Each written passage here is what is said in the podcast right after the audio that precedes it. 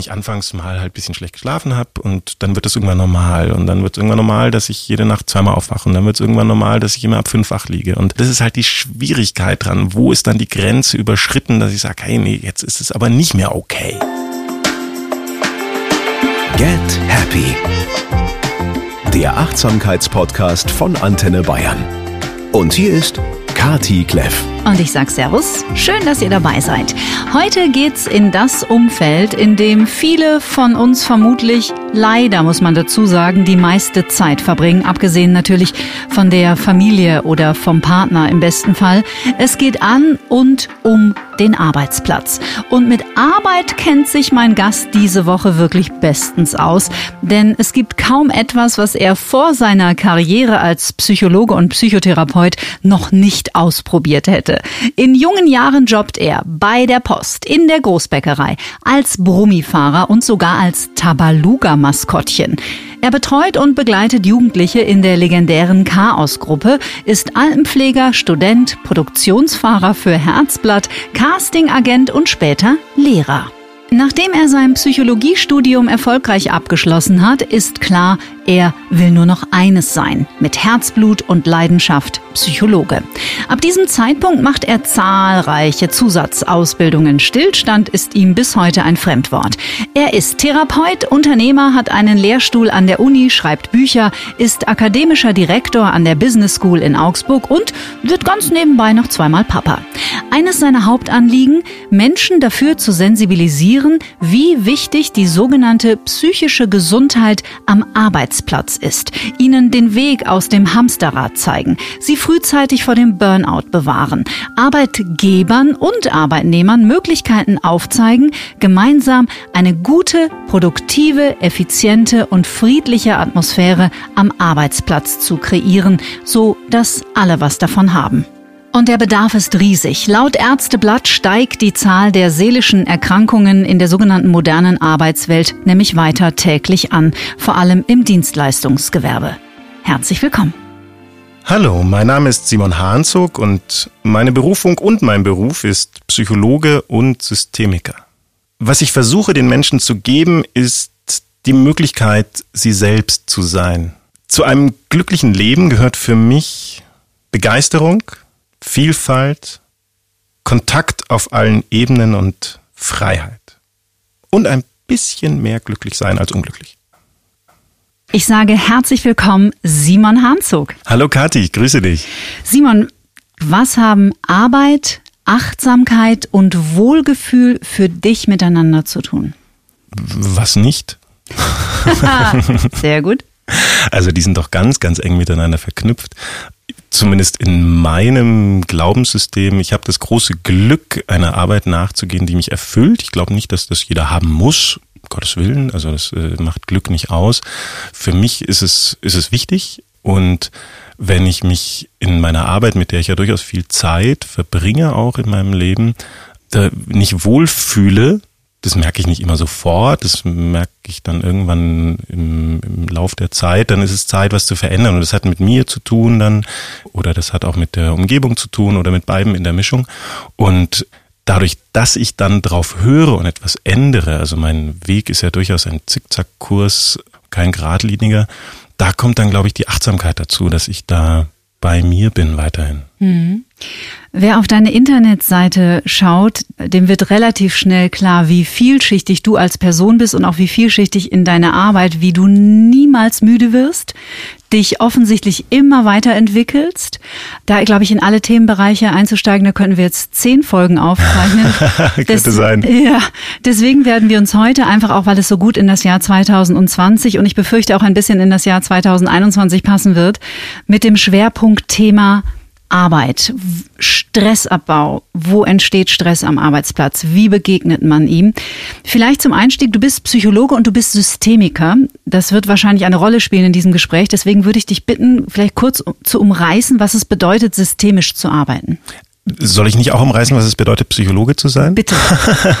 Weil die meisten werden jetzt denken, ach, der Typ mit der Couch und dann hat er eine Kerze dabei und fragt immer nur, wie es mir geht und wir setzen uns in den Stuhlkreis oder so und, und er macht immer Therapie. Und, so ist es nicht. Ähm, also zumindest bei mir nicht. Also ich, ich liebe ja Stereotype und Vorurteile und das äh, Vorurteil gegenüber Psychologen ist natürlich in vielen, vielen Punkten zutreffend.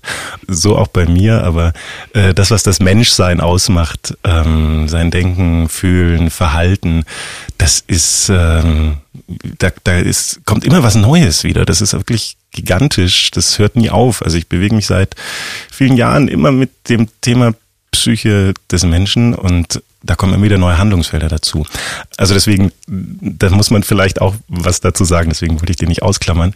Und der Systemiker, ja, das, das verstehen jetzt die wenigsten, haben da einen Bezug dazu. Ich versuche es mal kurz zu machen. Die systemische Perspektive auf den Menschen heißt, dass wir davon ausgehen, dass der Mensch eben nicht alleine ist. Wir sind soziale Wesen. Wir können nicht allein, allein schon mal wir Säugetiere sind, ähm, aber auch weit darüber hinaus. Wir sind immer eingebettet in Beziehungen, in Kontakte, mit anderen Worten, in Systeme. Und immer dann, wenn wir mit einem Menschen in eine wechselseitige Beziehung treten, das heißt, ich mache was mit dem und der macht was mit mir und das Ganze in so einem dauernden Wechselspiel, bilden wir ein System. Wir beeinflussen uns gegenseitig und um uns drum kommt dann automatisch auch eine Systemgrenze, wo also nicht jeder automatisch raus oder reinkommt, äh, beziehungsweise wo das wieder was verändert. Und dieser Blick auf die Beziehungsebene, also was passiert zwischen den Menschen, was passiert zwischen uns, das ist der Blick der Systemik. Mhm. Wo finden wir überall Systeme in unserem Alltag? Immer da, wo wir mit Menschen in Interaktion treten. Also wenn wir, ansonsten wären wir ja nur Haufen die so nebeneinander flacken. Ähm, aber immer dann, wenn wir in Interaktion treten. Also das sind kleinste Systeme, die für eine sehr kurze Zeitdauer ähm, äh, eintreten, was ich, wenn wir in den Fahrstuhl äh, gehen und uns automatisch irgendwie aneinander ausrichten. Also da gibt's schon, gab's in den 50ern sehr lustige Experimente, dass wir es ja so gewohnt sind, wir gehen in den Aufzug und drehen uns automatisch mit dem Gesicht zur Tür wieder um. Da sind wir aber sehr systemabhängig und dann hat man ein schönes Spiel gemacht, dass man mal ähm, ähm, Versuchspersonen in so ein Auf, also ganz normal, ein normaler Aufzug und hat mal Kameras reingebaut und dazu kamen dann immer fünf ähm, ja, Schauspieler, sage ich jetzt mal, und die haben sich dann teilweise einfach alle nach links gedreht. Und mhm. dann dauert es keine zehn Sekunden und die Versuchsperson dreht sich auch nach links. Oder es war noch die Zeit, da hatten die Herren alle Hüte auf und dann nehmen die Herren die Hüte ab und zack, dann nimmt der seinen Hut auch ab, dann setzt ihn wieder auf, nimmt ihn auch. Also das heißt, dieses wechselseitige Abgleichen von wer bin ich, was mache ich, was macht die Umwelt und das ist also jetzt ein, ein mini kurzes mhm. System und ähm, natürlich gibt es darüber hinaus sehr, sehr viel längere Systeme.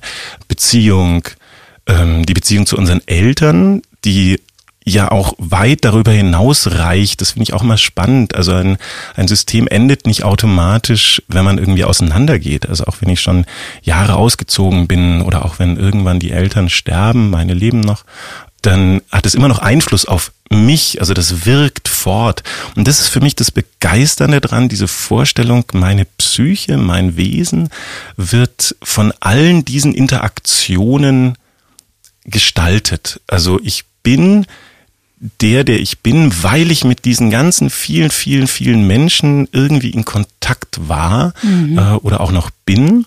Und letztendlich bin ich immer so ein bisschen wie die anderen und nicht nur wie, sondern ich bin ein Stück meine Eltern, ich bin ein Stück all meine Beziehungen, meine Lehrer, meine Partnerinnen, meine Freunde, meine Kinder und äh, jetzt nach dem Gespräch noch einmal mehr wird auch meine Psyche, meine Persönlichkeit ein Stück von unserem Gespräch, das wir heute haben, beeinflusst worden sein mhm. und, ähm, und vielleicht sich weitergehen. Und genau deine auch. Also mhm. Also dieses Wechselseitige. Und das ist für mich total spannend. Da hast du gerade in einem Nebensatz schon was ganz Entscheidendes gesagt, nämlich auch ich habe immer ein Stück auch von meinen Eltern in mir und wie häufig ist das in Beziehungen ein absoluter, äh, ein Eskalationspotenzial, wenn jemand sagt, du bist genau wie deine Mutter. und ich auch von vielen Menschen kenne, oh Gott, hoffentlich werde ich nicht wie XY. Aber wir müssen das Kind leider beim Namen nennen. Wir kommen nicht drum rum ich glaube, das ist ja so die Phase, wo man das am stärksten durchbringt, ist natürlich so die Pubertät, wo wir dann irgendwann feststellen, ja, also ich bin meine Eltern, aber ich bin halt auch anders. Ich bin die, einfach die kleine Ausgabe von denen.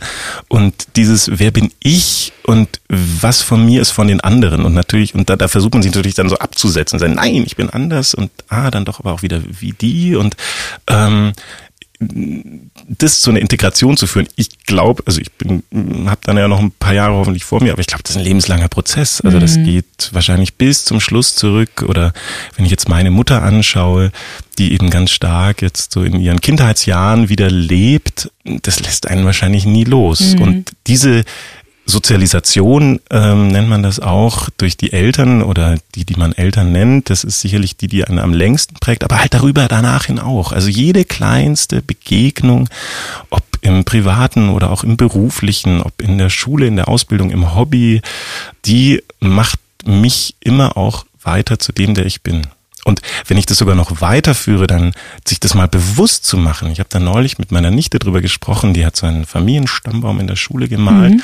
Das ähm, dann, dann wird es ja ganz spannend, sich mal deutlich zu machen, okay, ich bin also, weil ich da bin, also nie nur physisch, sondern auch psychisch, seelisch, weil meine Eltern da waren die hat ja jeder, auch wenn vielleicht nicht jeder seine Eltern kennt, aber irgendwie waren die da. Mhm. Und hinter denen stehen wieder jeweils zwei Eltern, die die stark zu dem gemacht haben. Und dahinter nochmal. Und wenn man sich das mal bewusst macht, wie viele Millionen Legionen hinter mir stehen, das lässt mich immer ganz, ganz stark werden, wenn ich mir überlege, und wenn nur einer von denen nicht, nicht da gewesen wäre, ich nicht da. Mhm. Und das jetzt mal noch weiterdenken, eben nicht nur aber die Familie, sondern alles, was da ist, im Anstrengenden wie im Erleichternden, im Schönen wie im Bösen, das macht mich dahin, wo ich heute bin. Mhm.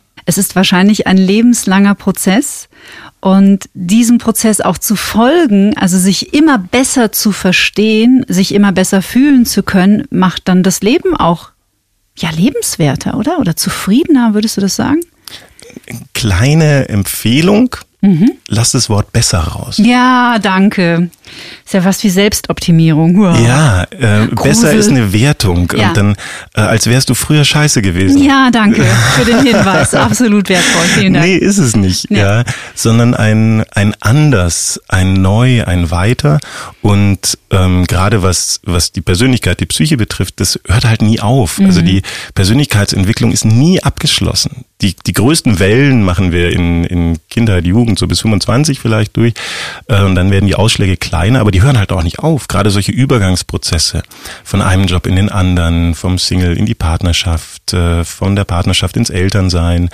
Kinder kommen auf die Welt, Kinder ziehen aus, ähm, Eltern werden alt und vom Job in nicht mehr Job. Ähm, wir verändern uns immer weiter. Das hat für mich was sehr Bereicherndes, weil das heißt für mich, es gibt immer wieder was Neues zu entdecken und ergründen. Das hat aber halt auch was Anstrengendes. Wir sind nie so ganz fertig. Und da in die Balance zu kommen, dass man immer wieder mal sagt, ja, ich bin jetzt in so einem Gleichgewicht, wo ich sage, das ist für mich gut gerade, das aber eben keine letale Balance wird, so eine starre, sondern ich immer wieder auch mal einen Anschubser brauche, wo ich immer wieder aus dem Gleichgewicht rauskomme, was leider nicht immer schön ist. Manchmal ist das Scheißen anstrengend und total ätzend und dauert Monate, Jahre, um wieder zurückzufinden. Also dieses, dieses Wechselspiel zwischen Imbalance und Balance, das ist es, glaube ich, was es aussieht und was letztendlich das Leben ausmacht. Also eine, eine, eine Starre ist ein Stein und das Leben ist halt kein Stein. Sondern dynamisch. Oh ja, mhm. immer, immer wieder bei mir selbst und beim Drumrum. Das ist halt nicht immer äh, schön, aber es wird ein bisschen leichter, wenn man das nicht versucht wegzuschieben. Mhm. Herrlich, wir fangen schon nicht mit halben Sachen an, das gefällt mir total gut. du hast selber einen Podcast, über den äh, werden wir auch noch kurz sprechen, verlinken wir selbstverständlich in den Show Notes. Mm, du hast das Thema Job gerade kurz angesprochen. Du bist unglaublich engagiert, hast sehr, sehr viel gemacht in den letzten Jahren im Bereich, ich setze es jetzt mal unter den Untertitel Psyche und Arbeit. Das wird deiner Arbeit nicht gerecht, aber ich musste irgendeine Zusammenfassung finden. Ach, die ist okay. Die ist okay. Ja, du, hast, du hast Bücher geschrieben zu diesem Thema. Du hältst Vorträge, du gehst in Unternehmen.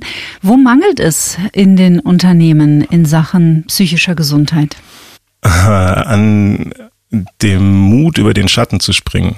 Auf Arbeitgeber oder auf Arbeitnehmerseite? Auf beiden. Hm. Auf beiden. Das ist mir immer auch ganz, ganz wichtig, dass man nur dann da weiterkommen kann, wenn man nicht nur mit dem Finger auf die anderen zeigt. Also das ist total einfach zu sagen, ja, ich, mir ging's ja bestens, wenn mein Chef nicht wäre.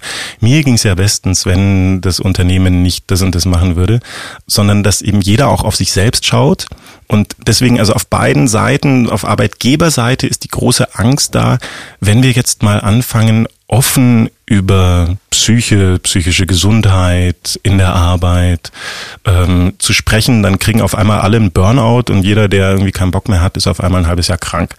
Wo ich dann erstmal versuche deutlich zu machen, nein, also wenn tatsächlich irgendwelche Krankheitsfälle dazukommen, was durchaus vorhanden ist, weil wenn man über Gesundheit mal redet, dann machen sich die Leute plötzlich Gedanken drüber und kommen vielleicht auch drauf, dass es äh, nicht okay ist, wenn sie dauergestresst sind seit Jahren und nicht mehr schlafen können und irgendwie schon Krankheiten bekommen und jede Grippe mitpacken, sondern dass die Unternehmen halt die Wahl haben, mache ich Vogelstrauß, also ich tue so, als äh, wäre das alles nicht da, ähm, was natürlich ist es aber trotzdem da, oder ich äh, gehe es offensiv an. Ähm, und dann kann ich es aber auch steuern, dann kann ich zumindest einen Einfluss drauf nehmen. Keine Garantie, also die kriege ich nie. Und auf Mitarbeiterseite eben dieses Ding auch selbst zu verstehen, hey, ich muss aber halt auch selber. Also das fängt bei simplen Themen an, wie es ist ja toll, wenn ich einen super ergonomischen Arbeitsplatz habe, aber wenn ich mich trotzdem hinsetze wie so ein Neandertaler, dann bringt das meinem Rücken auch nichts. Ähm, bis hin eben zur Psyche, dass es nicht nur heißt, okay, ja, mein Chef gibt mir nie Feedback, ja, aber habe ich ihn auch schon mal gefragt, dass er mir bitte eins gibt? Also das ist wirklich so eine so eine Ausgeglichenheit. Und wenn man den Weg geht, wo es ja wirklich viele Grundlagen gibt, die ja sogar gesetzlich teilweise verankert sind, also das Thema psychische Gefährdungsbeurteilung mhm. mhm. begleitet mich seit Jahren sehr mhm. intensiv. Das ein grauenvolles Wort ist übrigens kurz an der Stelle, wenn ich es so Psychische Gefährdungsbeurteilung, wow. Heißt äh, ganz ausführlich, also Gefährdungsbeurteilung psychischer Arbeitsbelastung. Ich finde das faszinierend. Das ist ein, also derjenige, der das erfunden hat, der sollte echt einen Literaturnobelpreis bekommen, weil es zu schaffen, ein Wortkonstrukt zu bilden, in dem drei mindestens drei Begriffe drin sind, auf die keiner Bock hat. Also als Psychologe weiß ich, also Psyche macht den Leuten schon mal Angst. So, mhm. der Psyche. Gefährdung, ja, scheiße. Mhm. Äh, Beurteilung, um Gottes Willen, ich bin Mega. wieder plötzlich Schüler und muss irgendwelche Schulaufgaben schreiben. Ey, ey, ey. Und das in ein Konstrukt. Dabei geht's eigentlich um die Tatsache nur rauszufinden, hey, zwickt bei uns irgendwo der Schuh. Können wir irgendwas besser machen, irgendwas, ah, jetzt habe ich's gesagt, irgendwas verändern, irgendwas äh, anders gestalten, dass wir unsere Arbeit bereichernder, wirksamer machen können, dass keiner auf der Strecke bleibt und dass es auch fürs Unternehmen übrigens betriebswirtschaftlich gesund ist. Also sich mit dem Thema Gesundheit in der Arbeit zu beschäftigen, ist eine der geilsten Investitionen, die man machen kann. Also da gibt es eine sehr schöne Studie von mehreren deutschen Krankenkassen und äh, politischen Organisationen vor ein paar Jahren. Äh, du hast einen Return on Invest von 1 zu 2,7. Das ist wirklich geil. Also das kriegst du nicht mit vielen anderen Sachen hin. Mhm. Und das Schöne, jetzt muss ich mich kurz aufs Jahr beziehen. Du hast es ja vorher schon gesagt auch. Wir haben ähm, Pandemie für alle, die jetzt sich fragen. Ach. Worum geht's? Ich habe mir gedacht, warum gibt's kein Klopapier? Ja. Ähm, in den letzten Jahren, wenn ich ein Erstgespräch mit einem neuen Kunden hatte, dann war so die erste Viertel bis halbe Stunde oder teilweise die ersten zwei Gespräche immer erstmal dafür notwendig, den Leuten klarzumachen, übrigens zwischen Gesundheit eurer Mitarbeiterinnen und Mitarbeiter ähm, und der betriebswirtschaftlichen Ergebnissen eures Unternehmens, da gibt es so, eine, so einen gewissen Zusammenhang. und das ist was, wo ich sagen muss, nee, das muss ich jetzt echt nicht mehr erklären. Also mhm. wem ich das jetzt noch erklären muss, mit dem muss ich dann auch echt nicht mehr weiterreden eigentlich. Mhm. Und das finde ich für meinen oder einen Teil meines beruflichen Handlungsfeldes sehr angenehm. Mhm. Würdest du sagen, dass es eine Seite gibt, die dem gegenüber aufgeschlossener ist, Arbeitnehmer oder Arbeitgeber?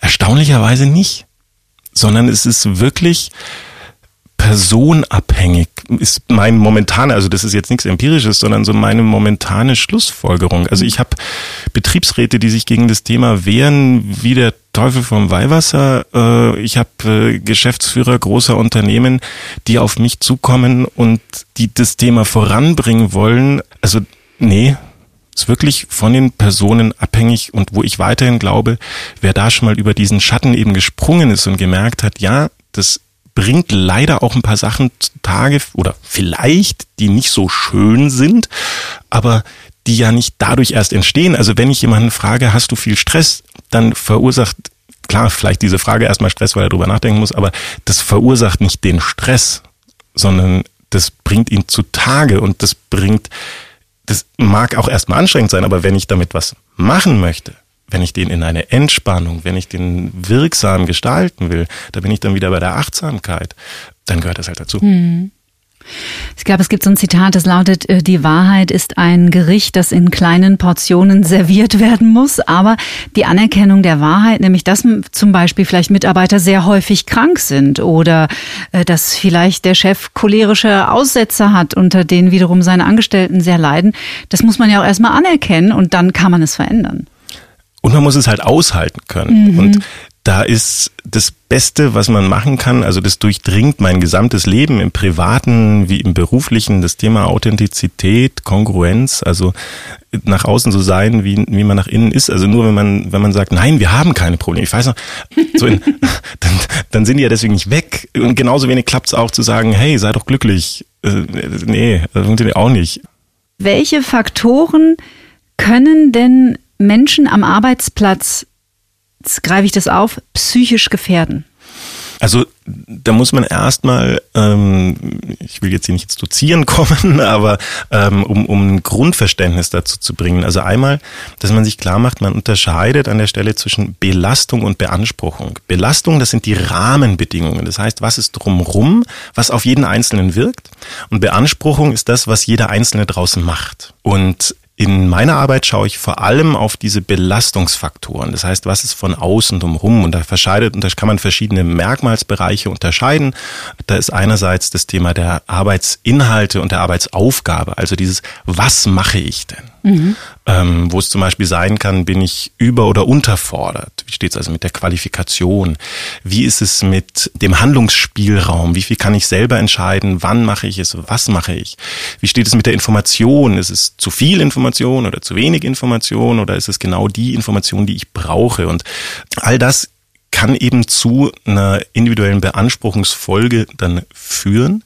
Dann kann man zum Beispiel noch sagen, wie ist es mit der Arbeitsorganisation? Also dieses Wie machen wir das? Wie steht es mit den Arbeitszeiten zum Beispiel? Wie ist es mit der Arbeitsintensität? Also wie viel ich zu tun habe mit den Strukturen und Abläufen im Unternehmen. Ganz wichtiger Faktor, die sozialen Kontakte, die sozialen Beziehungen. Sowohl zu den Kolleginnen und Kollegen als auch gerade zu den Führungskräften. Also Führung ist für mich der zentrale Wirksamkeitsfaktor in einem Unternehmen. Man weiß ziemlich gut, Führungskräfte, die es verstehen, gesund zu führen, sind eine ganz, ganz wichtige Tragsäule für die Gesundheit ihrer Mitarbeiterinnen und Mitarbeiter. Auch über den Job hinaus. Und umgekehrt, und das ist noch deutlicher, Führungskräfte, die das nicht verstehen, sind der zentrale Risikofaktor für die Gesundheit. Mhm. Und dann gibt's natürlich noch Dinge wie die Arbeitsumgebung, also jetzt mal platt gesagt, Lärm, Luft, Licht, mit welchen Arbeitsmitteln arbeite ich, sind da Gefahrstoffe im Gange, mit denen ich hantieren muss. Und wo es auch nie darum geht, das ist mir auch total wichtig, es geht nicht darum, uns belastungsfrei zu machen. Also Belastung ist ein ganz, ist ein neutraler Begriff. Wir brauchen Belastung, aber es darf halt nicht zu viel, aber auch nicht zu wenig sein. Also bei diesem Dauerbrenner-Thema Burnout. Es gibt auch ein Bore-out, wenn auch nicht so in, in irgendwelchen Diagnoseleitfäden momentan vorgesehen. Aber sehr übel auch tatsächlich. Die gleichen Auswirkungen. Ja, genau. Es kommen die gleichen Symptome zu tragen wie bei einer dauernden Überlastung. Den Begriff sollten wir vielleicht kurz erklären, was Bore-out bedeutet. Eine dauerhafte Unterforderung. Ja. Das heißt, wenn ich mich wirklich zu Tode langweile, meine Zeit absitze, nicht dem, was ich eigentlich leisten könnte oder leisten wollte, entsprechen wird. Wo man auch dazu sagen kann, nicht jeder kann das, was er gern können würde. Ähm, also das heißt, da bin ich auch wieder auf den Dialog angesetzt zwischen dem Einzelnen äh, und dem äh, System drumrum, ob jetzt Team oder Unternehmen. Ähm, und diesen Dialog zu fördern, das ist eigentlich für mich immer das Ziel. Sprecht über die Sachen. Also wie oft, ein kleines Beispiel, also fast alle Unternehmen haben in den letzten Jahren mal so einen Leitbildentwicklungsprozess durchgemacht. Sehe ich ganz viel. Also ich weiß noch, ich habe meine Diplomarbeit drüber geschrieben, da war das noch so ein bisschen unbekannter irgendwie und inzwischen ist es überall drauf. Und dann stecken die Unternehmen wahnsinnig viel Zeit und Geld und Mühe in eine Leitbildentwicklung. Und selbst wenn es gut gemacht ist, was die wenigsten Leitbilder leider sind, dass sie fachlich wirklich gut sind, dann ist das fertig, das Leitbild, und dann glauben die Leute, okay, wenn wir das jetzt irgendwie im Intranet veröffentlichen oder auch auf der Homepage, damit die Bewerber oder Kunden sehen können, hey, unser Leitbild, und dann kommen vielleicht noch irgendwelche Wandtattoos in den Aufzug, dass das alle immer sehen können, diese Leitsätze, und das war's. Und dann steht das da und fertig, und dann muss das, dann ist es so, ne? Wir haben das doch mal festgeschrieben, so ist das. Statt dass man sich mal hinsetzt, das ist immer so, so ein Auftrag, den ich gerne unternehme, Mensch, setzt euch einmal im Quartal für eine Stunde zusammen, spickert per Zufallsauswahl einen der Leitsätze, die ihr da entwickelt habt, raus und redet eine Stunde drüber. Hm. Ist das noch so? Leben wir das? Brauchen wir noch was dazu? Müssen wir den vielleicht wieder ändern? Die sind ja nicht in Stein gemeißelt. Und das hält es am Leben und diesen, dieser Austausch, da bin ich wieder bei dem Zirkulären, bei dem Wechselseitigen, das bringt einen immer weiter. Das ist nicht immer leicht und auch nicht immer schön, aber es schafft Entwicklung. Hm. Du hast gesprochen über Führungskräfte, die sogenannt gesund führen. Und ich glaube, leider gibt es auch immer noch ganz schön viele Führungskräfte, die ihre Teams ungesund äh, führen. Wo liegen nach deiner Erfahrung die größten Probleme? Ich habe mal gehört, es sind unheimlich viele Narzissten in Führungspositionen, die machen es ihren Leuten sehr schwer. Ich bin kein Typ, meine Persönlichkeitsvorstellung ist ein bisschen anders, ich clustere da nicht so gerne. Und auch da muss man es wieder anschauen, naja, wie entwickeln sich denn Führungskarrieren in der Regel und was, was wird belohnt, ähm, dass die Lauten eher, eher halt gesehen werden und eher weiterkommen als die Leisen, dass es häufig über eine, eine fachliche Kompetenz geht und so weiter. Also um es mal auf zwei Dinge zu reduzieren. Ein Fehler, der gerne gemacht wird, ist Management mit Führung zu verwechseln. Dabei sind es zwei Paar Schuhe. Also wenn man die beide jeweils mal in die anderen Sprachen übersetzt, Management kannst du im Deutschen so viel sagen wie Verwaltung. Und Führung heißt im Englischen Leadership und es sind einfach zwei Paar Schuhe. Also eine Führungskraft muss Managementkompetenz haben, ganz klar. Also die muss auch Verwaltungsahnung haben, sonst wird es schwierig, dass sie sich strukturiert und ihr Handlungsfeld und ihr Tun. Aber Mitarbeiter wollen nicht verwaltet werden. Also zumindest heutzutage nicht mehr. Also die Zeit ist rum. Und die wenigsten Führungskräfte lernen aber Führung. Also das ist, da wird dann immer davon ausgegangen, ja, ja, Führung ist, entweder du hast es oder nicht. Ja, du bist also ein geborener Führungskrafttyp oder nicht. Was, was Quatsch ist. Also da gibt's ganz, ganz, ganz viel Handlung, Handwerkszeug, mhm.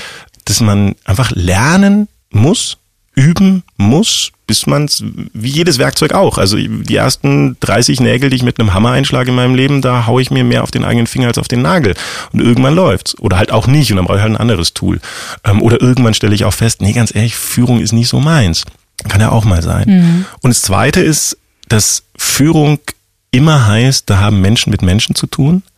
Und Führung beginnt deswegen immer bei der Persönlichkeit und als allererstes halt bei der eigenen Persönlichkeit. Das heißt, Führung von anderen fängt bei der Führung von mir an. Und wenn ich mein inneres Team nicht führe oder nicht führen kann, dann wird es halt auch schwierig, ein Team im Äußeren oder auch ein Unternehmen oder ein ganzes Land zu führen. Und das ist eben immer mein Fokus. Wenn man das ergänzen würde und sich klar machen würde, hey, wenn du führen willst, tolle, super Sache, dann schau einfach auf dich und da musst du auch ein bisschen was lernen. Mhm.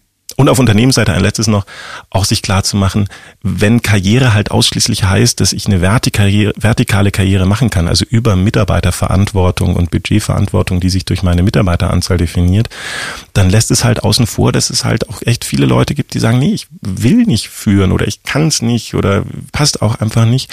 Und dann haben die aber natürlich schwere Perspektiven und das führt halt umgekehrt dazu, dass Leute in Führungspositionen kommen, wo das einfach nicht die passende Stelle für die Person vielleicht ist. Mhm. Und nicht zu vergessen, es gibt ja auch genug Leute, die das super machen. Mhm. Bevor wir über die Arbeitnehmer sprechen, was macht denn für dich einen guten Chef aus? Da bin ich wieder ähnlich wie bei vorher eine Kongruenz. Also das heißt, klar hat er eine Rolle, der Führungskraft, die er sich selber gibt, die er aber auch von den anderen bekommt, aber wo er sich nicht verbirgt, wo er also auch sich selbst mit reingibt, was nicht heißt, dass er über sein ganzes Innerstes dauernd die ganze Zeit reden muss. Nee, ist ja auch noch Arbeit, dürfen wir nicht vergessen. Aber wenn er nur eine Rolle spielt, dann wird's schwierig. Und ein guter Chef muss vor allem entscheiden können. Das ist für mich ganz, ganz wichtige Eigenschaft von Führung. Entscheidungen treffen, entschieden handeln. Das Schlimmste, was eine Führungskraft machen kann, ist eine Nichtentscheidung zu treffen, sich rauszuziehen. Das geht gar nicht. Hm. Rumzueiern. Ja. Hm. Und da hat es halt ganz viel auch wiederum mit mir selbst zu tun, äh, dann in der Regel wahrscheinlich. Ähm, warum kann ich keinen Schwerpunkt legen? Warum ist das nicht? Was jetzt nicht heißen muss, ähm, dass es immer eine eindeutige Entscheidung gibt. Aber dann muss ich zumindest, da bin ich wieder bei der Konkurrenz, sagen, ah, Leute, ich, ich weiß es gerade selber nicht. Lass uns noch ein bisschen, aber nicht so zu tun, als hätte ich das alles in der Hand. Hm. Ich glaube, jeder von uns hat Menschen in seinem Umfeld und wahrscheinlich hören auch ganz viele gerade zu, die das selber betrifft, die Warnsignale ihres Körpers über einen sehr, sehr langen Zeitraum stoisch ignorieren, weil viele, glaube ich, schlichtweg denken, dass es normal ist, schlecht zu schlafen, dass es normal ist, jede Nacht um drei aufzuwachen, dass es normal ist, äh, ständig Migräne zu haben, äh, dass es noch bla bla und so weiter. Was sind deine Erfahrungen nach die Warnsignale, wo man wirklich mal kurz ähm, einen Schritt von sich zurücktreten sollte und sagen würde, hm, vielleicht ist es nicht normal, wie es mir geht? Also ich nehme erstmal das Beispiel, das du am Anfang gebracht hast mit den, mit den Schlafstörungen. Da, das war jetzt in die verschiedenen großen gesetzlichen Krankenkassen in Deutschland, machen immer so Gesundheitsberichte einmal im Jahr und in den letzten zwei, drei Jahren hat eigentlich jede davon, beginnend mit der DAK, glaube ich, mal einen Schwerpunkt Schlafstörungen gemacht. Und die Erkenntnisse, die man momentan empirisch darüber weiß, sind wirklich erschreckend. Also soweit ich das noch richtig im Kopf habe, leiden 18 Prozent aller deutschen Arbeitnehmer unter aus klinischer Perspektive betrachtet behandlungsbedürftigen Schlafstörungen. Wahnsinn. Und da kommt natürlich so ein Teufelskreis in Gang. Das heißt, ähm, wenn ich äh, müde in die Arbeit gehe, mache ich mehr Fehler, dann brauche ich länger für die Arbeit, weil ich ja mehr Fehler gemacht habe. Dann äh, beschäftigt mich das hinten raus später. Also da kommt man so ganz schwer wieder raus. Also das nur mal so, so als, als Beispiel zu nennen, mhm. dass es eben keineswegs was Seltenes ist. Gerade psychische Erkrankungen, also das ist auch was, was, was immer noch viele nicht wissen. Dass das, da hat sich wirklich viel getan in den letzten Jahren, liegt einfach auch daran, dass sie sehr stark zugenommen haben oder zumindest die Diagnostik, die Bewusstheit dafür sehr stark zugenommen hat. Psychische Erkrankungen verursachen inzwischen über 19 Prozent aller Fehltage in Deutschland. Wahnsinn. Die sind auf Platz zwei. Ähm, davor sind nur noch die Muskel-Skeletterkrankungen und da hat sich halt auch viel gewandelt. Die liegen jetzt momentan so bei 24 Prozent der Fehlzeitenverursachung. Das waren Anfang der 80er noch 38 Prozent. Und das, da hat sich also auch viel gewandelt. Jetzt war aber deine Frage, wie, woran merke ich das? Mhm, was sind die Symptome? Da muss ich ein bisschen was kurz über psychische Erkrankungen als solches. Die unterscheiden sich eben von körperlichen Erkrankungen in ein paar Aspekten heraus. Nämlich zum einen, dass die gleiche Belastung, hatte ich ja vorher erwähnt, was das so sein kann jetzt im psychischen, aber auch im physischen, eben nicht zur gleichen Belastungsfolge zur gleichen Beanspruchung führen kann. Also wenn jemand durch was auch immer verursachten Stress in der Arbeit hat, dann reagieren, kann jeder unterschiedlich reagieren. Eben der erste schläft schlecht, der zweite fängt an, die ganze Zeit nur zu essen und wird immer dicker, der andere hört auf zu essen, der nächste hört an zu, fängt an zu trinken, der nächste ist nur noch gereizt, der nächste kriegt psychosomatische äh, Folgen, dass es die Haut oder dass das Immunsystem äh, schwach wird, dass ich das an lauter Verspannungen am Körper merke. Und die meisten kommen gut damit klar und werden eigentlich erst warm, wenn es mal ein bisschen äh, rund geht. Mhm. Also das ist die das ist die Schwierigkeit, dass wir nicht sagen können, ähm, anders als bei vielen körperlichen Erkrankungen, wobei da wird auch immer deutlicher, dass es nicht so simpel ist, hm, dass man sagen kann, ach, das Symptom heißt diese Ursache. Und wir haben, wenn wir mit der Psyche hantieren, müssen wir immer schauen, wir haben zwei Normensysteme die da eine Rolle spielen. Nämlich einmal die persönliche individuelle Norm, also platt gesagt so viel wie, mir geht's schlechter als gestern oder besser als gestern. Und das ist nicht mehr okay oder noch okay. Und wie du es schon gesagt hast, das baut sich ja selten von heute auf morgen aus. Also das sind dann eher Traumafolgen, wenn also ein Ereignis so intensiv und krass war, dass ich das direkt zuschreiben kann. Selbst da können es viele nicht unmittelbar verorten, zum Beispiel bei posttraumatischen Belastungssyndromen und ähnlichem, sondern es baut sich häufig ja so Stück für Stück so Stück auf. Und da kommt so ein Gewöhnungseffekt. Also wenn ich anfangs mal halt bisschen schlecht geschlafen habe und dann wird es irgendwann normal. Und dann wird es irgendwann normal, dass ich jede Nacht zweimal aufwache. Und dann wird es irgendwann normal, dass ich immer ab fünf wach liege. Und das heißt, dieses Normal äh, veranlasst mich jetzt nicht unbedingt dazu, irgendwas zu verändern. Und das ist halt die Schwierigkeit dran. Wo ist dann die Grenze überschritten, dass ich sage, hey, nee, jetzt ist es aber nicht mehr okay okay.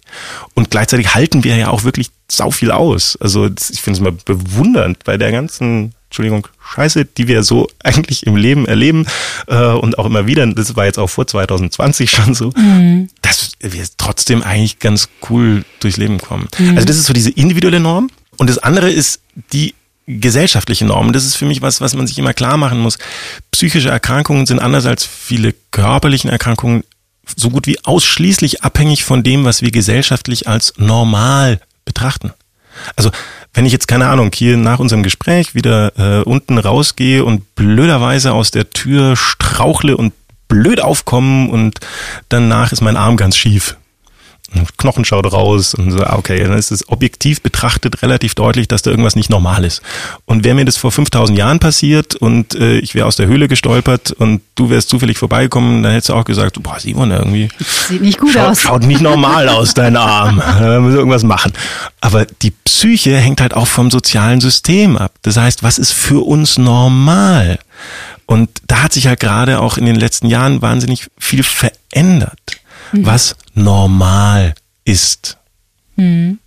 Ich weiß, dass äh, es so in den 90ern anfing oder Anfang der 2000er, dass große Unternehmen, ich glaube so wie Unilever, Procter Gamble und so, angefangen haben, in den Firmen um 21 Uhr generalgesteuert das Licht auszumachen, damit die Leute endlich nach Hause gehen, weil es dann so ein, unter der Belegschaft so ein Wettbewerb entstand. Wer hier als letzter rausgeht, ist der geilste Typ. Das Phänomen dahinter nennt sich Präsentismus. Präsentismus? Präsentismus, mhm. ja. Leistung zeigen, indem ich präsent bin, indem ich da bin. Also äh, so, wer viel da ist, ist gut. Und es gibt's also in, in unterschiedlichsten Branchen und so weiter. Das ist auch damit abhängig, dass wir ja, ich habe da leider noch keine Lösung dafür, aber es ist nicht sonderlich sinnvoll, sämtliche Arbeiten in Arbeitszeit zu messen. Also es gibt Arbeiten, da macht es Sinn, aber es gibt halt viele Arbeiten, da ist Zeit ein schlechter Messfaktor, aber der wird trotzdem genutzt. Und über Präsentismus, der übrigens auch viel mit Gesundheit und Krankheit zu tun hat, wo sich, glaube ich, auch dieses Jahr ein bisschen was geändert hat. Also im Gesundheitskontext nennt man Präsentismus Leute, die krank in die Arbeit gehen. Ein Riesenthema, also hat in den letzten Jahren ungefähr zwei Drittel aller Krankheitsfolgekosten verursacht. Und dabei haben sich die Unternehmen immer nur Gedanken darüber gemacht, wer in den, wer sie bescheißt, weil er sich krank schreiben lässt. Äh, das nennt sich dann Absentismus, aber das ist viel, viel kleiner eigentlich. Und da hat sich, glaube ich, dieses Jahr auch sowas geändert. Mhm. Also, dass keiner mehr Bock hat, dass äh, die Kollegin mit dem Schnupfen in die Arbeit kommt oder halt nicht mal mehr darf inzwischen. Auch nicht schlecht ähm, dieser, dieser Wandel. Aber allgemein bei diesem Leistung durch Präsenz zeigen, das wird sehr stark top-down, das sind wieder die Führungskräfte, äh, weiter. Das heißt, wenn es in Unternehmen sehr stark ausgeprägt ist, dann kann ich natürlich nicht gehen, solange mein Chef da ist. Mhm. Und der kann nicht gehen, solange der Chefchef da ist. Und so zieht sich das durch. Und da gibt's schöne Studien schon aus den 90er Jahren, wo man gezeigt hat, dass zum Beispiel in, in so großen Unternehmensberatungen, wo Präsentismus also ein großes Thema ist, also wer nicht mindestens 14 Stunden am Tag arbeitet, der hat's nicht drauf. Und dass man gezeigt hat, dass Delta zwischen Präsenzzeit und produktiver Zeit, also was, dass ich wirklich was mache, das ist ziemlich groß, liegt, liegt teilweise über ein Drittel. Also die Leute sind zwölf Stunden im Büro, aber arbeiten nur acht. Und das finde ich dann immer ganz witzig, wenn man sich überlegt, okay, sowas zum Beispiel in der Branche der Unternehmensberatung, deren Job das ist, andere Unternehmen effektiver zu machen, arbeiten also an der Stelle in höchstem Maße ineffizient. Und auch da kann ich mir vorstellen, haben die Veränderungen der Arbeitswelt durch die Erlebnisse in diesem Jahr das Potenzial zumindest, Dinge ein bisschen zu verändern, die auch notwendig sind, weil wir haben im Homeoffice zum Beispiel ganz andere Anforderungen, wo man weiß, dass die Leute eher zu viel arbeiten, schwer auf ihre Grenzen schauen und wo es deswegen ganz, ganz wesentlich ist, sich auch dieser Frage zu stellen. Das ist ganz interessant, weil da habe ich eine Hörerfrage tatsächlich dazu und die ist sehr repräsentativ, weil das beschäftigt einige Menschen, dass nämlich Menschen das Gefühl haben, sie arbeiten total hart im Homeoffice und vielleicht sogar auch mehr, als wenn sie präsent sind, haben aber gleichzeitig das Gefühl, dass der Chef das gar nicht mitbekommt, weil sie ja nicht präsent ist. Und das sind, das ist ja ein klassisches Dilemma. Wie kommt man denn da raus? Das ist wirklich eine Herausforderung. Also das erste zu diesem Thema der Entgrenzung im Homeoffice, da weiß man wirklich ziemlich viel. Also es ist, Homeoffice ist wirklich lohnend für ein Unternehmen. Also die Leute arbeiten da echt mehr. Äh, aber gleichzeitig wahren sie ihre Grenzen, weil es halt auch wirklich schwierig ist. Also wenn der Tisch, der jetzt mein Arbeitstisch ist, vor 20 Minuten noch mein Frühstückstisch war, dann und mittags eigentlich wieder mein Mittagspausentisch werden sollte und ähm, dann ist es halt schon mal schwieriger und das abzugrenzen. Und ich bin halt allein, wo wir noch nicht unbedingt die Formate haben, wie bekommt man das denn mit, die Wirksamkeit von Arbeit? Wo das im Büro, und da bin ich dann wieder bei der Präsenz, also im Büro weiß ich doch auch nicht genau. Also das war früher immer dieses, diese Denke, oder die ist ja immer noch weit verbreitet, ja, wenn die Leute im Büro sind, dann kann ich das wenigstens sehen, ob die was arbeiten. Nee, ganz ehrlich, siehst du doch auch nicht, ob der Typ jetzt da die ganze Zeit Computerspiele spielt, wenn du nicht auf seinen Bildschirm schaust ähm, oder was macht. Das siehst du auch nicht sofort. Und das ist aber sicherlich eine Herausforderung, wie bringe ich das zusammen, dieses Sichtbarsein. Und dann mhm. habe ich einen Zoom-Call oder ein Teams-Meeting in der, im Team einmal die Woche oder einmal am Tag.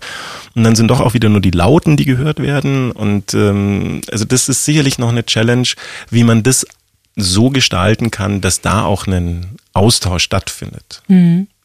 Ich hatte am Anfang den größten Stress mit, ich habe dann die Sendungsvorbereitung im Homeoffice gemacht, um eigentlich einfach möglichst wenig in hier in der Zentralredaktion zu sein. Und äh, den ersten Stress hatte ich mit, jetzt denken die bestimmt, ich schlaf bis halb elf und komme dann in die Sendung. Äh, das war ein Riesenthema und dass ich 24-7 erreichbar sein muss. Also auch wenn mir morgens um sechs, ich bin ein totaler Early Bird, ich stehe sehr früh auf, wenn ich morgens um sechs schon eine E-Mail im Post, oh Gott, ich muss sofort antworten, weil ich bin ja im Homeoffice das ist ein Kernthema und das finde ich ganz spannend. Das ist nicht neu. Mhm. Aber wie vieles, und das erlebe ich jetzt, ich habe jetzt gerade schon auch die ersten Beratungsprozesse, einen gerade abgeschlossen, wo es darum geht, neue Arbeitswelten zu entwickeln. Also wie wollen wir arbeiten mit Nähe und Distanz so kombinieren, dass es nicht nur reagieren ist, ah, wir müssen halt jetzt, sondern dass wir sagen, wir können Arbeit geiler machen. Also wir können es wirksamer, effektiver, gesünder, besser sage ich jetzt mal ganz bewusst, mhm. machen. Und da habe ich eben erlebt, dass ähm, jetzt die Corona-Zeit eher wie ein Katalysator ist. Also es ist die Themen, die da aufkamen, Bedürfnis nach mehr Flexibilität, gleichzeitig Bedürfnis nach Sichtbarkeit, nach wirksameren Arbeitsprozessen, die sind durch diese Zeit einfach stärker nach oben getrieben. Und das merke ich bei mir selber auch. Also ich habe dieses Jahr meine Arbeitsfelder von Themen, die ich jetzt in den letzten zwei, drei Jahren vorbereitet und entwickelt habe, wo mir immer deutlicher geworden ist, ja, das ist, ich will da jetzt aber Schwerpunkte setzen. Und da steckt, glaube ich, viel Potenzial drin. Das Thema selber ist nicht neu, man nennt es mangelnde Distanzierungsfähigkeit. Und egal welche Studie zum Thema Burnout du dir in den letzten 30 Jahren anschaust weltweit, du wirst überall einen gemeinsamen Faktor finden, nämlich, dass eine Kernursache mangelnde Distanzierungsfähigkeit ist. Heißt so viel übersetzt wie, du kannst nicht gescheit Feierabend machen.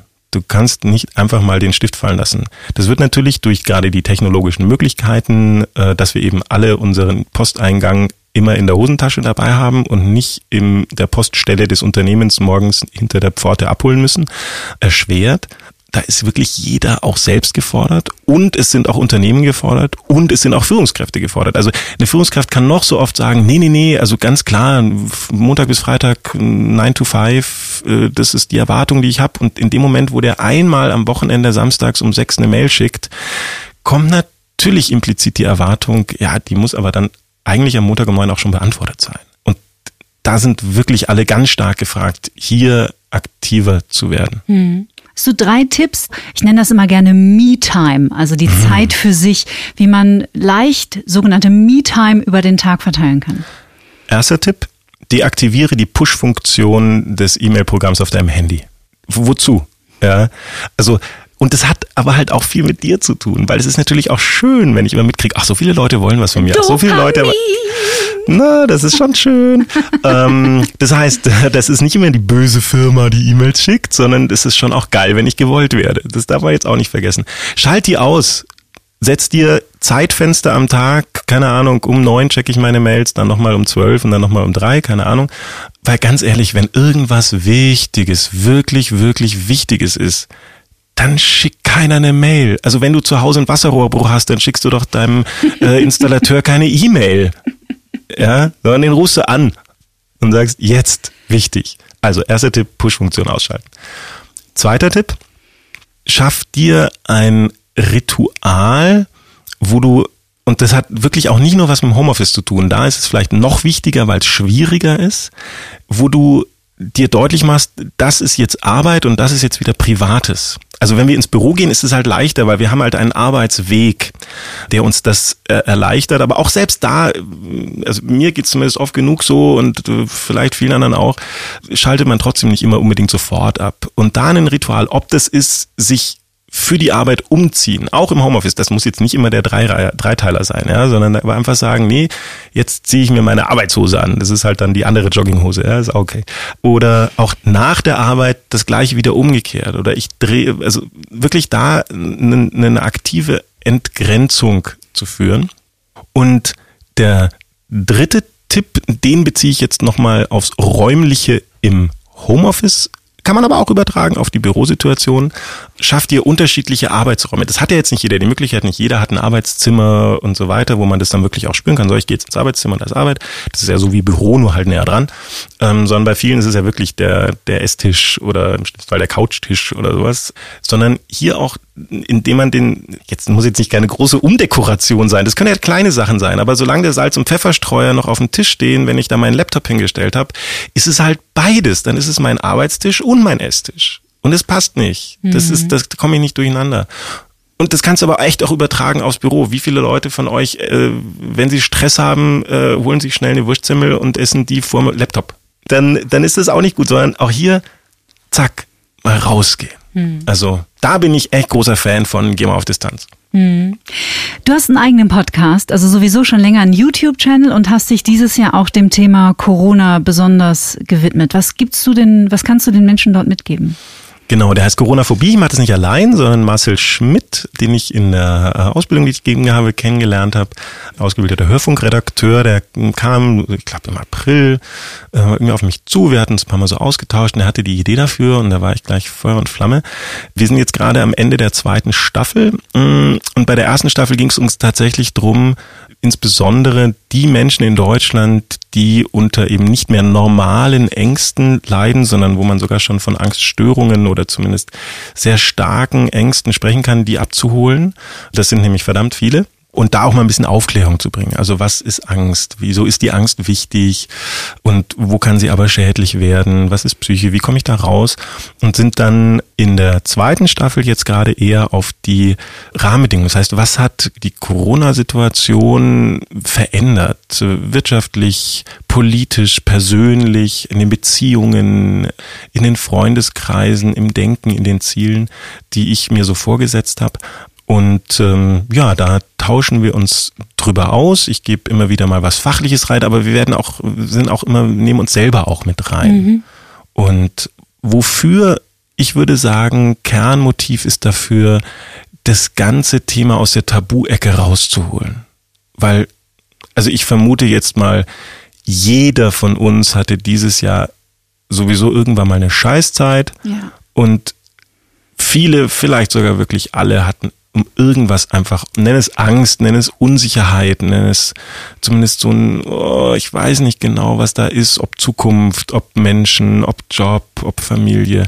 Und, und das nicht zu thematisieren, ist, glaube ich, das Bescheuerste, was wir machen können. Mhm. Eine kurze Antwort auf diese Frage ist nicht möglich. Äh, den Podcast, abgesehen davon Corona-Phobie, verlinken wir selbstverständlich hier in den Show Notes. Danke sehr. Sie gleich draufklicken. Wie gehen wir denn momentan um mit beruflichen Zukunftsängsten? Wie meinst du das? Gibt es Tools, Tricks, Herangehensweisen? Nussschale jetzt wieder, ne? Also, also oh, ich bring's mal auf einen Punkt: ranholen und nicht wegdrücken. Das heißt, eben nicht Vogelstrauß machen, sondern sich wirklich damit auseinanderzusetzen, was genau macht mir Angst äh, oder befürchte ich oder verunsichert mich. Geht es um die Zukunft, geht es ums Hier und Jetzt, geht es um die Tätigkeit, geht es ums Geld verdienen und gleichzeitig aber nicht sich überfluten lassen. Also ranholen, nicht wegdrücken, aber dann kontrollieren. Also eine schöne Geschichte, da hatten wir, glaube ich, auch schon mal drüber gesprochen finde ich hier, wenn da jemand das stark hat, oder man könnte es auch Zweifel nennen, dann nimm dir mal eine bewusste Zweifelzeit am Tag. Das klingt erstmal bescheuert, aber wirklich morgens, dass du sagst, okay, ich stehe auf, gehe ins Bad und ich mache mir einen Kaffee und dann nehme ich mir mal eine Viertelstunde und zweifle mal und hol die ganzen Zweifel, Ängste, Sorgen, alle hier, was ist das denn da alles? Und nach einer Viertelstunde ist dann aber auch wieder gut, auch wenn ich noch nicht alles gelöst habe, auch wenn ich nicht auf alles Antworten habe, sondern dann ist bitte auch Punkt. Und deswegen ganz wichtig, wenn ihr das macht, dann nehmt euch was ganz konkret Greifbares für nach dieser Viertelstunde vor. Also dass ihr genau wisst und dann keine Ahnung, ob das jetzt äh, Wäsche zusammenlegen, Staubsaugen oder die erste E-Mail lesen ist. Also dass dann aber ganz klar ist, nee, dann habe ich was anderes, wo ich auch, äh, deswegen ist vielleicht Wäsche zusammenlegen nicht so toll, äh, wo, wo ich, also je nachdem, wer sich wie konzentrieren muss dabei, also wo ich, wo ich da auch nicht mehr, mehr drüber nachdenken kann im Idealfall und dadurch hat man wieder, und das ist ganz oft der Auslöser der meisten Ängste, eine höhere Kontrollwirksamkeit. Angst ist das Erleben von mangelnder Kontrolle. Und in dem Moment habe ich zumindest noch mal so ein bisschen Kontrolle wieder zurück. Mhm. Darf ich persönlich aus dem Nähkästchen plaudern? Ich muss jetzt so schmunzeln, weil es trifft voll auf mich zu, auf ein Erlebnis, das ich vor ungefähr sieben Wochen hatte. Ich ähm, schwierige, sehr schwierige Emotion für mich persönlich ist Wut bin ich, glaube ich, auch nicht die Einzige. Auf Dabei ist die so toll. Da ist sie Boah, so wichtig. Da steckt so viel ja, Energie ja, ja, drin. So viel Hau Kraft sie raus. Auch. Genau. Und Wut war für mich sehr schwierig und äh, vor ein paar Wochen gab es eine Situation, da war ich wahnsinnig wütend und habe sie auch gefühlt das erste Mal und dachte, ich muss die jetzt rauslassen irgendwie, ohne etwas kaputt zu machen oder jemanden zu beleidigen oder zu verletzen. Und dann habe ich mich hier in Unterföhring, habe ich mit der, bin ich an der Autobahnbrücke äh, rausgefahren, habe mich unter die Autobahnbrücke gestellt, wo es einfach sehr laut war und habe geschrien. Hab's einfach so richtig so, so aus dem Unterbauch, weißt du? Aber ich habe den Ausstieg nicht gefunden. Ich habe mir nämlich nichts vorgenommen für danach. Also das heißt, ich habe nicht vorher mit mir den Deal gemacht, okay, du brüllst es jetzt einfach fünf oder zehn Minuten raus und dann trinkst du einen heißen Tee und dann geht's weiter. Sondern ich bin da ein bisschen drin hängen geblieben. Und es war wie Öl in das Feuer der Wut. Und am nächsten Tag hatte ich so ein Level von blankem Hass erreicht. Und da dachte ich, okay, hier ist irgendwas total gewaltig schiefgelaufen. Aber es war dann im Nachhinein eine interessante Beobachtung und ich hatte zum Glück eine Freundin, die mich da echt gut rausgeholt hat. Aber das erklärt genau das, was du gerade geschildert hast, wie wichtig es ist. Ich erlaube mir eine Emotion, aber ich kenne auch in meiner Ermächtigung den Punkt, wo die Emotion jetzt bitte dann weiterzieht.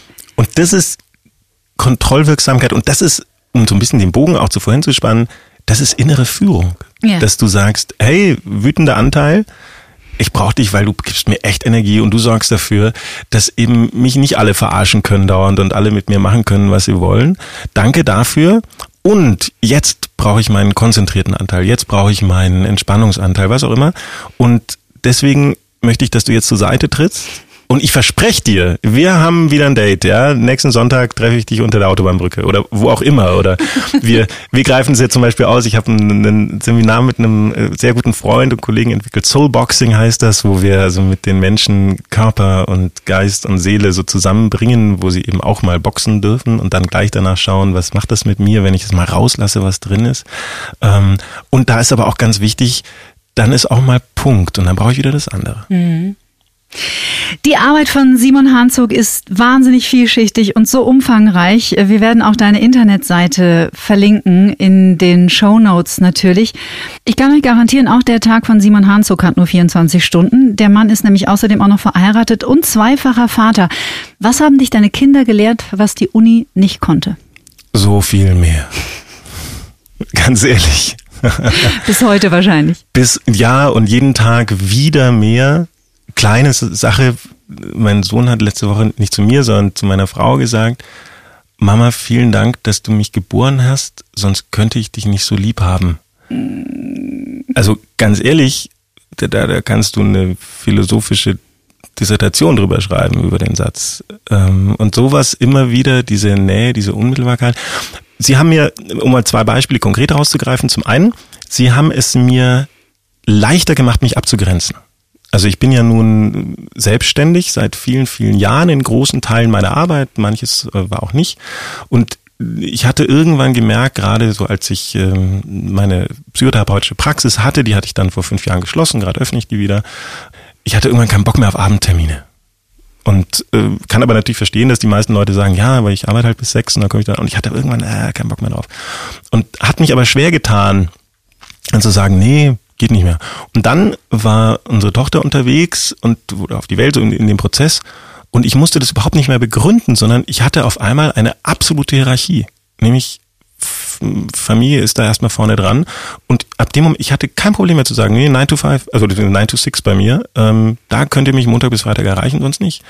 Ja, aber können wir, nee, dann musst du früher aus der Arbeit raus, dann nimm den halben Tag, wie auch immer. Ähm, nee, also dieses Abgrenzen und letztendlich auch ein mich stärker finden. Ich habe vor drei Jahren vorbereitet, vor zweieinhalb Jahren die Entscheidung durchgesetzt, ich möchte eine Vier-Tage-Woche gestalten. Einfach aus dem Grund, ganz egoistisch, ich möchte einen Alltagstag zu Hause haben. Also ich übernehme in der Regel den Morgen bei uns, wenn ich nicht weg bin beruflich. Und ich wollte auch eben dieses, und ich hole sie auch wieder ab und ich mache äh, Mittagessen und wir spielen was. Das musste ich eine Zeit lang vorbereiten, sowohl in der Familie, ist gar nicht so leicht, die, die für meine Frau gewesen, anfangs auch so, ah, wie, mein Tag, wie, den muss ich jetzt hergeben. Was machst du hier? Ähm, hat sich dann gewandelt, aber natürlich auch beruflich. Und das, also vielen Dank, Kinder. Simon Hanzog, Psychologe, systemischer Einzel-, Paar- und Familientherapeut, Autor, systemischer Coach und Supervisor. Ein extrem inspirierendes und tolles und kluges und warmes Gespräch. Alle Links, die dich betreffen, wie gesagt, in den Show Notes. Zum Schluss bekommen alle meine Gäste Sätze von mir, die ich sie bitte zu vervollständigen. Okay. Auch du. Alles klar. Das erste, was ich morgens nach dem Aufstehen tue, ist. Momentan mit meinem Sohn kuscheln, weil der seit drei Uhr nachts bei mir im Bett liegt. Am besten entspanne ich mich, wenn ich.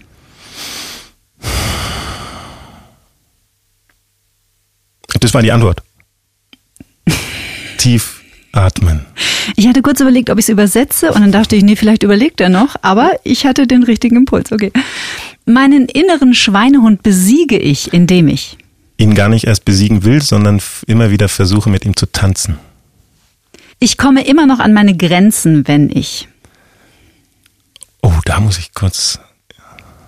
Das ist so oft. Äh, boah, boah. Äh, ist ja auch eine Antwort. Ja, also ich, ich äh, irgendwie täglich, glaube ich. Ja, doch. ich, ich tue mich echt schwer, weil ich glaube, ich merke es ja erst dran, wenn ich dran stoße und das kann ganz unterschiedlich sein. Mhm. Und äh, also ob jetzt in der Beziehung, im Job, im Leben, in boah, nee, echt oft. Bei Sätzen wie diesem. Zum Beispiel, ja, danke, danke, genau. Da, das wäre die kurze Antwort. Mensch, ah, ich bin echt manchmal spontan. Bevor ich schlafen gehe. Gib mir meiner Frau einen guten Nachtkuss. Als ich 20 war, dachte ich, dass ich schon alles weiß. Ich wünschte manchmal, ich hätte früher gewusst, dass Liebe so groß und frei ist, wie sie nun mal ist. Was diese Welt dringend braucht, ist mehr Kontakt. Achtsamkeit bedeutet für mich im richtigen Maß in der Balance und im Ungleichgewicht zu sein. Und zuletzt, Liebe ist. So viel größer, als wir sie verstehen und vor allem ist sie frei. Ein wunderbares Gespräch. Ich danke dir sehr. Ebenso, ich bin ganz berührt gerade. Schön, es freut mich. Danke sehr. Simon Hanzog, alles Gute dir und deiner Familie. Dir auch. Vielen Dank natürlich auch an euch fürs Zuhören, für euer Feedback und dass ihr diesen Podcast so fleißig teilt und weiterempfehlt gerne weiter so. Und wenn euch danach ist, dann lasst mir doch bei iTunes eine kurze Bewertung da, denn umso mehr Menschen hören und entdecken diesen Podcast und können sich vielleicht dann Wertvolles und Hilfreiches für ihr Leben daraus ziehen, denn nur dafür machen wir ihn. Die nächste Folge, die gibt's pünktlich zum Weihnachtsfest. Ich freue mich unglaublich auf ein Gespräch mit einem, ja, bemerkenswerten, klugen, herzenswarmen und außergewöhnlichen Mann, den ihr vermutlich alle kennt und dessen Weltansicht uns allen in diesem Jahr sicher nicht schaden kann. Pater Anselm Grün wird zu Gast sein. Bis dahin, seid gut zu euch und zu anderen. Get Happy. Der Achtsamkeitspodcast von Antenne Bayern.